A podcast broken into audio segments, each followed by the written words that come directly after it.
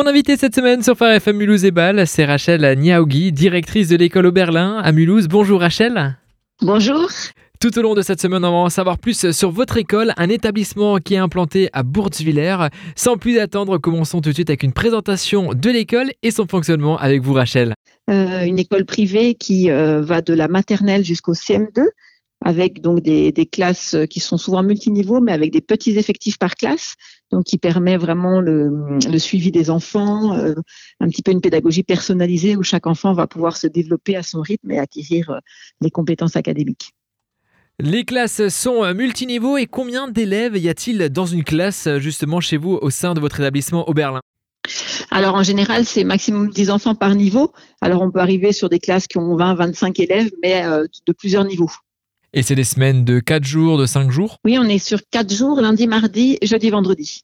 On va, on va revenir un peu sur euh, Montessori euh, là-dessus. Est-ce qu'on connaît tous donc Montessori, la, méthode Montessori, mais ça consiste en quoi exactement et pourquoi l'avoir mis au sein de votre, euh, de votre établissement? Et est-ce que vous pourrez nous donner quelques exemples justement de ce que vous avez mis en place pour le développement de l'enfant? Oui, alors c'est difficile de, résumer Montessori en quelques mots, et puis on a, on a pas mal d'idées préconçues aussi.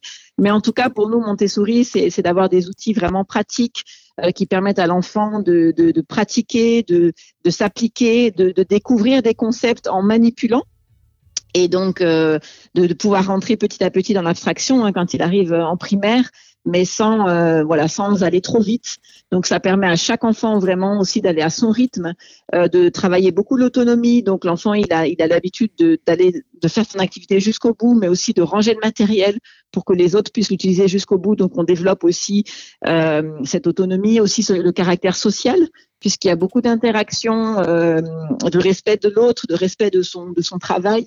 Et puis pour les, les 6-12 ans qui ont besoin de social, de, de, de, travailler leur caractère, on va aussi travailler à plusieurs, faire des travaux de groupe, euh, faire des exposés. Donc ça permet à l'enfant de, de, de, vraiment d'aller à son rythme, mais aussi d'aller, quand il a un sujet qui l'intéresse, de pouvoir le creuser. On lui donne des outils, des questions clés pour, euh, pour qu'il puisse vraiment euh, aller, aller jusqu'au bout de sa curiosité et pouvoir répondre, euh, répondre aux questions qui l'intéressent. Donc voilà, tout en bien sûr avoir, avoir on a des outils pour faire des mathématiques, pour faire du français, et on s'applique à ce que bien sûr l'enfant ait toutes les, compétences académiques dont il a dont il a, dont il a besoin pour, euh, pour, pour, euh, pour la vraie vie. Hein. C'est comme une école classique. Et justement, vous êtes une école privée hors contrat. Et euh, quelles sont les différences selon vous, hein, comme vous êtes directrice, entre une école privée, une école publique et surtout quels sont les avantages et d'être dans une école privée hors contrat?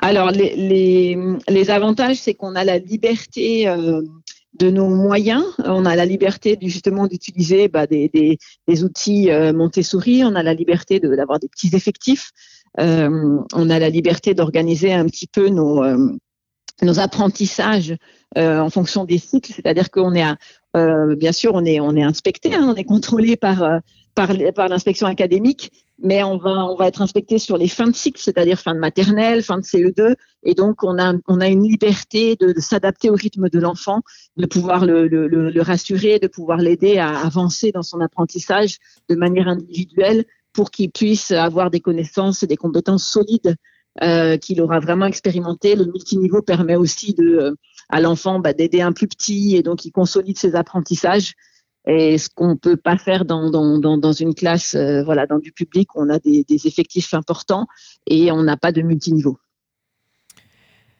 On va revenir sur la quatrième euh, thématique, les, euh, les, valeurs ajoutées justement. Donc vous êtes euh, dans l'établissement, donc l'établissement est dans les locaux de l'église de la Porte Ouverte de Mulhouse. C'est une école chrétienne sur Mulhouse.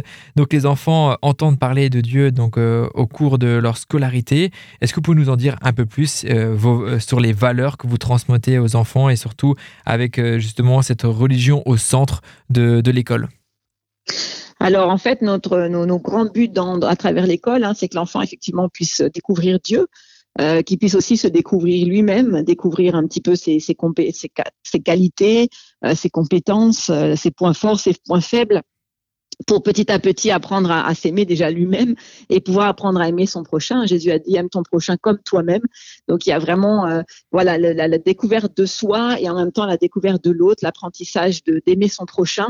Et puis après on développe euh, bien sûr des, des compétences euh, académiques pour pouvoir servir servir dans la cité. Voilà, le, but c'est de, euh, on n'est pas une école chrétienne pour faire que des, personnes qui vont aller dans les servir dans les églises, mais bien entendu qui vont aller euh, peut-être être des très bons plombiers, être des, scientifiques, être des politiciens. Enfin voilà, euh, l'idée c'est vraiment de, pouvoir être solide dans nos valeurs, d'avoir de marcher dans, dans de leur apprendre à marcher dans la vérité, dans l'intégrité, pour pouvoir être être des modèles partout dans, dans la ce qu'on appelle la cité donc partout autour de nous, là où, euh, là où on va pouvoir trouver euh, une place et, travailler. Quoi.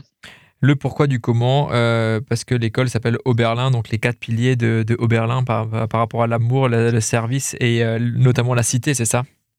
Oui, c'est ça, c'est ça. Et euh, on va venir avec la dernière question, les inscriptions. Il vous reste encore quelques places, euh, il me semble, pour euh, cette année qui vient de débuter, hein, justement, la, semaine, dernière.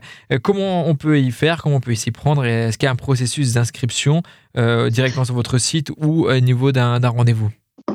Oui, alors sur le site, on a des, des formulaires de préinscription. Donc, vous pouvez déjà remplir en ligne, envoyer par, euh, par mail et on prend contact avec vous pour vous recevoir pour un rendez-vous. Euh, je vous fais visiter l'école, je vous explique notre fonctionnement et puis après, on peut procéder à l'inscription. Cette année, on n'a plus tellement de place, mais pour l'année prochaine, dès le mois de, de, de novembre, décembre, janvier, c'est souvent en janvier les inscriptions, n'hésitez pas à, à, venir nous voir, à prendre contact. Euh, sur le site internet, vous avez le numéro de téléphone ou un mail. Euh, et, voilà, on se fera un plaisir de vous faire visiter l'école, de vous montrer comment on fonctionne et puis, euh, et puis de, pouvoir inscrire vos enfants. Donc, euh, pour tout vous dire, justement, les places disponibles, quels sont encore les niveaux qui ne sont pas encore complets? Pour cette année, alors, en maternelle, on, a, on, est presque complet. On aurait encore quelques places en CE1, CE2, peut-être en, en CM. Voilà.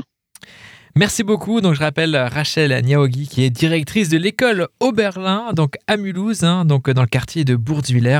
Et bien sûr, toutes ces informations sont à retrouver sur notre site internet farfm.com/slash Mulhouse. Merci Rachel et surtout très bonne journée. Merci beaucoup. Merci à vous. Vous aussi. À bientôt.